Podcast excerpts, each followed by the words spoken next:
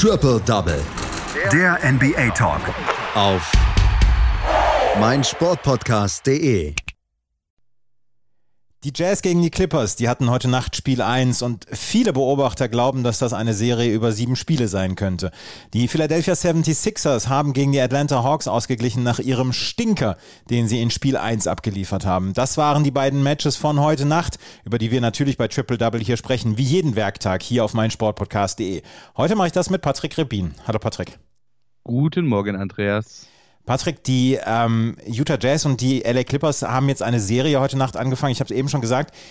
Alle oder viele Beobachter sagen, das ist eine Serie, die könnte wirklich bis auf die letzten Minuten spannend sein. Glaubst du das auch?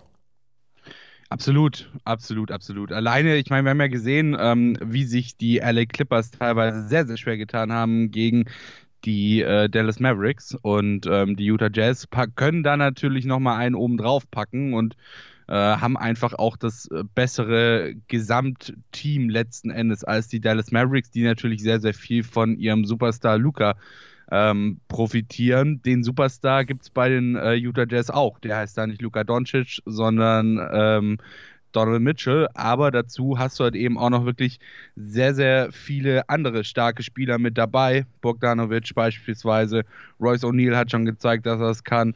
Joe Ingles hat schon gezeigt, dass er es kann und natürlich auch Rudy Gobert. Also das ist wirklich ein stargespicktes Team da in Utah. Letzte Nacht gab es Spiel 1 und in der ersten Halbzeit sah es eigentlich so aus, als könnten die LA Clippers vielleicht hier einen Auswärtssieg davon tragen. Sie haben bislang alle Spiele auswärts gewonnen. Gegen die ähm, Dallas Mavericks haben sie drei, die drei Auswärtsspiele gewonnen, die drei Heimspiele verloren äh, und dann das siebte Spiel zu Hause dann gewonnen. Hier sah es in der ersten Halbzeit so aus, als ob sie das vielleicht hier entführen könnten. Aber dann drehte Donovan Mitchell auf. Das ist richtig. Äh, Donovan Mitchell hatte sich zuerst nicht wirklich gut gefühlt irgendwie, ähm, ist auch nicht so ganz in sein Spiel reingekommen. Und dann plötzlich in der zweiten Halbzeit ist er mal so richtig explodiert. 32 Punkte allein in der zweiten Halbzeit insgesamt. Dann am Ende für 45 auf der anderen Seite Kawhi Leonard 23 Punkte, Paul George 20 Punkte. War jetzt nicht unbedingt die größte Meisterleistung. Ähm, und dementsprechend, ja, steht am Ende dann halt der Sieg für die Utah Jazz dran. Sie sind ja von minus 14, minus 14 zurückgelegen, in Halbzeit 2 zurückgekommen und hatten dann im vierten Viertel auch mal eben einen 21 zu 9 Run, der ihnen dann am Ende halt den Sieg gebracht hat. Ja. Ähm, dabei lief es am Anfang gar nicht mal so schlecht. Ja. Sie haben zuerst mal 10 zu 2 geführt, ähm, nachdem Mitchell ein paar Dreier gemacht hat, aber dann über die nächsten achteinhalb Minuten im ersten Viertel haben sie insgesamt 20 Würfe in Folge verpasst. Ja? Fünf davon waren noch nicht mal contested oder so. Also ähm, da hat irgendjemand kurz, glaube ich, den Korb von den Clippers vernagelt. Ähm, anders kann ich mir das eigentlich nicht vorstellen. Auch im zweiten Viertel waren die Clippers besser drin, ähm, hatten zum Beispiel sieben aus zwölf von der, von der Dreierlinie. Aber dann, ja, ab dem dritten Viertel war es eben Donovan Mitchells Game letzten Endes. Ähm, er hatte erstmal vier, vier Körbe in Folge ähm, um das Viertel so ein bisschen zu öffnen und äh, 16 Punkte in insgesamt neun Minuten in diesem Viertel. Also wirklich ein starkes Viertel und vor allem natürlich eine starke zweite Halbzeit von Donovan Mitchell. Ein anderer war auch vor allem in der zweiten Halbzeit sehr, sehr gut drauf ähm, und das vor allem defensiv. Ja, Rudi Gobert plus natürlich ein wirklich Klatschblock am Ende des Spiels. Und äh, ja, Luke Naht, der hat nach dem Spiel dann auch noch äh, gesagt, sie spielen sehr, sehr physisch. Also müssen wir definitiv im nächsten Spiel auch physischer sein. Wir müssen unsere Spots bekommen, wir müssen zum Korb ziehen und wir müssen vor allem auch die Zone attackieren. Und äh, danach setzt er noch den wunderschönen Satz, sie machen da richtig Arbeit drauf. Ja, also sie, sie lassen uns richtig hart dafür arbeiten. Und ähm, genau das ist auch, glaube ich, so ein bisschen das, was den, äh, was den Clippers da manchmal so ein bisschen die Probleme bereitet. Hatte man zumindest äh, in der Serie gegen die Dallas Mavericks das Gefühl, wenn sie wirklich viel und wirklich hart dafür arbeiten müssen, dann äh, klappt das irgendwie nicht ganz so gut bei ihnen. Die Utah Jazz haben hier extrem aggressiv auch noch verteidigt, unter anderem dann gegen Paul George und Kawhi Leonard. Kawhi Leonard wurde zwischendurch nicht gedoubled, er wurde sogar getrippelt bei manchen Aktionen und das haben sie sehr, sehr gut gemacht, die ähm, Utah Jazz. Und, aber das kann ja Luke Kennard nicht wundern, dass hier physisch gespielt worden ist, gerade wenn man dann ja auch äh, Kawhi Leonard und ähm, Paul Georges Kreise dann auch ein bisschen stören will, oder? Es sollte, es sollte ihn und es sollte vor allem die Clippers auch nicht wundern. Ich meine, du bist jetzt mittlerweile nicht mehr in irgendeinem random Regular Season Game, sondern in der zweiten Runde der NBA Playoffs ähm, und hast vor allem halt ja Spieler wie eben Rudy Gobert dabei, der ja auch schon diverse Auszeichnungen für sein Defensivspiel gewonnen hat und äh, dementsprechend ja sollten sie sich definitiv darauf einstellen, dass es äh, physisch wird in der Serie. Und ich meine, du hast es ja auch schon gesagt, dass sie äh, Kawhi Leonard nicht nur gedoppelt, sondern auch teilweise getrippelt haben in der Defensive. Das kannst du dir, so hart es vielleicht auch klingt, kannst du dir das halt gegen die Clippers auch erlauben, weil du nicht so extrem viele gute Werfer da mit dabei hast. Das heißt, wenn du dann mal zwei Spieler, die vielleicht nicht so gut werfen, ein bisschen außen vor lässt, was die Defensive angeht, dann kannst du da trotzdem immer noch viel gewinnen. Ich meine, sehen wir ja an, äh, an, am Boxscore von diesem Spiel jetzt alleine schon. Wie gesagt, Paul George 20 Punkte, Kawhi Leonard 23 Punkte. Dann äh, Marcus Morris, Nicola Batum und Roy Jackson ähm, 9 Punkte, 6 Punkte, 9 Punkte. Also wirklich nicht gut. Luke Kennard noch ein bisschen besser mit 18 Punkten. Ähm, relativ nah dran an den Stars, aber ansonsten war da eben offensiv nicht viel. Ivica Subac vielleicht noch mit seinen 11 Punkten, aber auch das war jetzt keine wirklich besonders gute Performance. Also ähm, defensiv kannst du da wirklich schon einiges äh, rausholen äh, gegen die Clippers. Die äh, Clippers haben ähm, hier dieses Spiel gewonnen. Ein paar Personalien würde ich noch gerne besprechen. Auf der Seite der Clippers, Entschuldigung, die Utah Jazz haben das Spiel gewonnen. Ähm, Ivica Subac, der von der Bank ausgekommen ist, sehr, sehr viel Alarm gemacht hat, der dann auch für Nikola Batum dann gespielt hat auf der Center-Position und die Kreise von Rudi Gobert sehr gut gestört hat. Wir haben es gesehen, Rudi Gobert hat den Spiel äh, in der ersten Serie, ähm, hat er im ersten Spiel gegen Memphis eine absolute Stinkerleistung abgeliefert, dann wurde es besser. Heute Nacht hat Utah äh, wieder ohne quasi Rudi Gobert spielen müssen. Der hat nur zehn Punkte aufgelegt. Er hat den entscheidenden Block gebracht, aber die Utah Jazz, wenn sie diese Serie ähm, dann ja, erfolgreich gestalten wollen, sie brauchen ja Rudi Gobert dann auch als Punktesammler, oder? Ja, auf jeden Fall. Ähm, also ich meine, du kannst natürlich, klar, kannst du dich mal erstmal darauf verlassen, dass dir Donovan Mitchell viele Punkte macht, aber du kannst dich halt eben auch nicht darauf verlassen, dass dir ein Donovan Mitchell, dafür ist auch einfach noch ein bisschen zu jung und unerfahren, ähm, da jetzt in jedem Spiel in den Playoffs irgendwie deine 40 Punkte bringt oder so. Ähm, ja, du brauchst ihn definitiv auch für die Punkte, ähm, aber wie ich gerade eben schon gesagt habe, du hast halt einfach ähm, eine variablere Offense bei den äh, Utah Jazz als bei den LA Clippers. Ähm, dort läuft alles vor allem natürlich über Kawhi Leonard, auch über Paul George. Aber ähm, danach kommt zumindest, sag ich mal, regulär, ja, wie wir es gewohnt sind, auch nicht mehr allzu viel erstmal.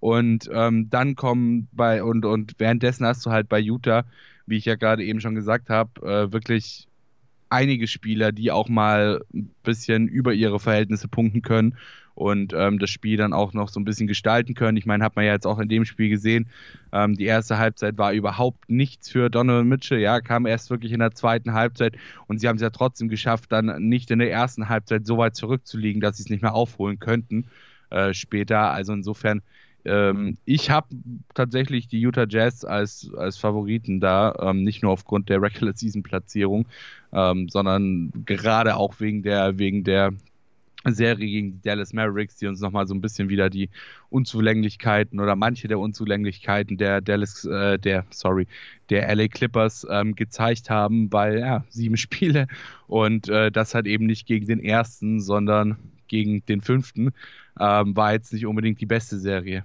Ja. Ähm, Rudi Gobert hat den entscheidenden Block gesetzt und die Utah Jazz gewinnen unter den Augen übrigens von Karl Malone, der im Publikum saß, äh, das erste Spiel gegen die LA Clippers. Die Atlanta Hawks und die Philadelphia 76ers haben letzte Nacht Spiel 2 gespielt. Die Sixers haben einen absoluten Stinker abgeliefert in Spiel 1, äh, sind am Ende dann noch rangekommen auf vier Punkte, haben dieses Spiel aber verloren und Trey Young und die Atlanta Hawks haben dieses Spiel aus Philadelphia entführt. Im zweiten Spiel gab es ja so ein bisschen die süße Rache der Philadelphia 76ers und vor allen Dingen ein wiedererstarkter Joel Embiid, der für den Sieg der Philadelphia 76ers gesorgt hat. Yes, absolut. Äh, die Sixers haben die Revanche geschafft, du hast es gesagt, und das eben hauptsächlich auch durch äh, Joel Embiid. 40 Punkte und 13 Rebounds gab es für ihn. Ähm, ein anderer, der auch wirklich, wirklich gut gespielt hat, das war Shake Milton in diesem Spiel. Bisher in den Playoffs richtig schlecht gewesen. Ähm, in der vorherigen Serie gegen die Washington Wizards 3,4 Punkte im Schnitt gemacht aber in dem Spiel dann wirklich, wirklich stark gewesen. Ähm, die Sixers hatten tatsächlich zur Halbzeit null Punkte von ihrer Bank. Null. Null. Null Punkte von der Bank. Ich wollte es nur noch mal ein bisschen verdeutlichen, weil es ist einfach krass. Bis, also die komplette erste Halbzeit hat deine Bank keinen einzigen Punkt hingebracht eigentlich wollte Doc Rivers Milton auch gar nicht so krass einbinden, nachdem er in der ersten Runde eben wirklich nicht gut gespielt hat.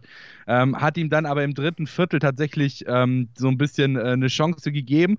Und das war auch wirklich gut so, ja. Denn die Sixers, die haben zuerst noch mit 21 Punkten geführt, ja, trotz ihrer desolaten Bankleistung, haben sie mit 21 Punkten geführt. Dann Anfang der zweiten Halbzeit hat Trey Young so ein bisschen zurückgeschlagen. Und ähm, die, die Atlanta Hawks, die konnten sich so ein bisschen durch ja, ich sag jetzt mal, durch einen kleinen Run ähm, wieder nach vorne spielen. Und dann kam Shake Milton, ja, nach der Einwechslung erstmal ein schneller Dreier, der hat sich in dem Spiel, der hat sich in dem Spiel in der zweiten Halbzeit richtig zu einem kleinen Impact-Player entwickelt. Ja, wie gesagt, nach der Einwechslung direkt mal einen schnellen Dreier zur Führung ähm, und tatsächlich waren das die ersten Bankpunkte äh, im dritten Viertel dann. Ich glaube, nach knapp 34 gespielten Minuten ungefähr waren das die ersten Punkte, die äh, die Bank der Philadelphia 76ers gemacht hat. Dann ein 14 zu 0 Run, eben auch nochmal angetrieben von Shake Milton.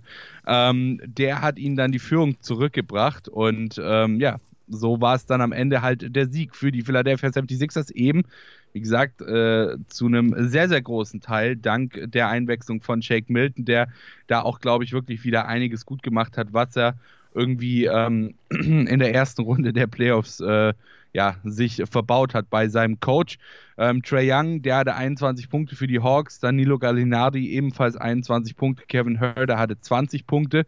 Ähm, es war auch nicht wirklich das Spiel von äh, Trey Young. In der ersten Halbzeit hat er zum Beispiel auch nur 11 Punkte gehabt.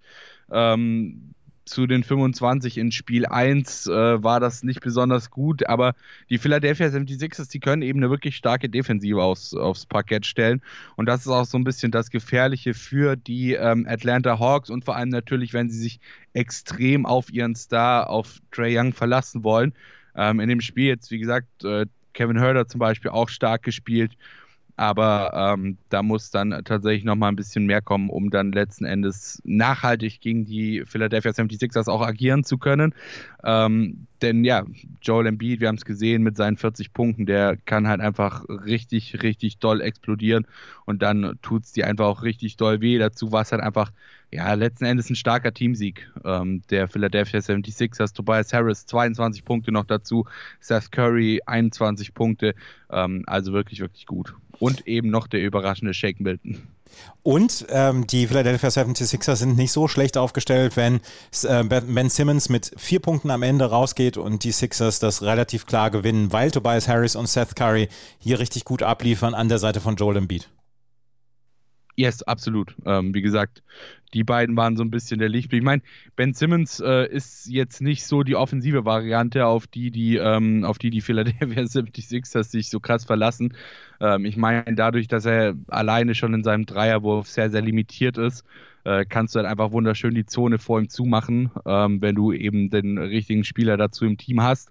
Ähm, dann kannst du vor Ben Simmons einfach schön die Zone zumachen, lässt ihn äh, nur den Dreier zur Wahl und dann kommt schon der Pass irgendwo raus, dann noch äh, Joel Embiid decken, aber dann hast du eben noch Spieler wie Tobias Harris ähm, oder Seth Curry, die dann auch mal ein paar droppen können. Ähm, insofern sind die Philadelphia 76ers äh, an sich wirklich gut aufgestellt ähm, auch gerade was die Variabilität im Team angeht. Also, die Philadelphia 76ers gleichen die Serie aus. In der Serie geht es dann am Freitag weiter. In der Nacht von Freitag auf Samstag gibt es Spiel 3 in Atlanta. Am Donnerstag, in der Nacht von Donnerstag auf Freitag, das Spiel 2 der Utah Jazz gegen die LA Clippers. Und heute Nacht gibt es ein Spiel, das der Phoenix Suns gegen die Denver Nuggets. Die Phoenix Suns haben Spiel 1 gewonnen nach einem furiosen Zwischenspurt. Was erwartest du für Spiel 2? was ähnliches. Also ich, ich habe ich hab die Suns, ich habe die Suns tatsächlich auf dem Zettel, muss ich sagen. Ähm, es war im ersten Spiel, war es dann am Ende relativ deutlich äh, für die Suns. Ähm, und ich könnte mir tatsächlich auch vorstellen, dass die Suns jetzt einfach auch nochmal noch mal gehypter sind, als die es davor schon waren, ähm, in, der, äh, in der ersten Runde gleich mal gegen den Champion ähm, ran zu müssen und diese Runde dann auch für sich zu entscheiden. Klar, es war eine enge Serie gegen die Lakers, ähm, aber trotzdem äh, extrem stark gespielt und ich glaube, sie haben auch einfach vor allem jetzt langsam diese, diese extrem wichtige Team, Team, äh, äh, sorry, Teamchemie entwickelt, sowas. Und ähm, ich meine, man hat es ja auch im ersten Spiel wieder gesehen, ähm, wie stark sie gespielt haben. Devin Booker gut, äh, DeAndre Ayton wirklich gut. Ähm, so, also ich glaube, das kann schon wirklich was werden bei den Phoenix Suns. Und Nikola Jokic müssen die ähm, Denver Nuggets ins Spiel bringen, der jetzt MVP geworden ist. Er ist der sechste nicht-amerikanische Spieler, der MVP geworden ist. Und äh, ja, es ist schon verdient, oder, dass Jokic MVP geworden ist. Ja, es ist absolut verdient. Ähm, also ich meine, alleine wenn man bedenkt, dass er knapp 20 Spiele mehr hat als Joel Embiid, der Zweiter wurde, ähm, sehr deutlich Zweiter wurde, muss man dazu sagen. Ähm, also Nikola Jokic hat da schon sehr, sehr viel und er ist einfach für die Denver Nuggets wirklich so dieser krasse Impact-Player und ich finde halt auch immer, dass man darauf so ein bisschen gucken sollte, weil es ist ja der MVP, der Most Valuable Player und jetzt nicht irgendwie der Offensive Player of the Year oder sowas. Ähm, heißt, es sollte nicht nur darum gehen, wer bringt dir wie viele Punkte, sondern das Gesamtkonzept muss stimmen und ähm, du musst halt eben ja für dein Team der wertvollste Spieler sein. Und das kannst du halt eben nicht sein, wenn du 20 Spiele von den, äh, von den insgesamt Spielen verpasst so. Ähm, und vor allem natürlich, wenn du auch noch dann äh, einige Co-Stars mit dabei hast, die dann das Spiel machen können. Ähm, insofern absolut verdient. Nikola Jokic, krasse Saison, krasser Typ. Und ähm, ich freue mich schon auf seinen weiteren Weg auch dann in der NBA, weil so gefühlt wird er halt auch besser und es ist genial, ihm zuzusehen. Also ich liebe es total. Wir werden es sehen, wie es jetzt weiterläuft heute Nacht in der Serie Spiel 2. Und dort werden wir dann morgen natürlich darüber sprechen, hier bei Triple Double auf meinsportpodcast.de. Das war Patrick Rebin mit seinen Einschätzungen zu den beiden Spielen aus der Nacht. Die Utah Jazz gehen in Führung und die Philadelphia 76ers gleichen aus. Danke, Patrick. Sehr gerne. Triple Double. Der NBA Talk. Auf meinsportpodcast.de.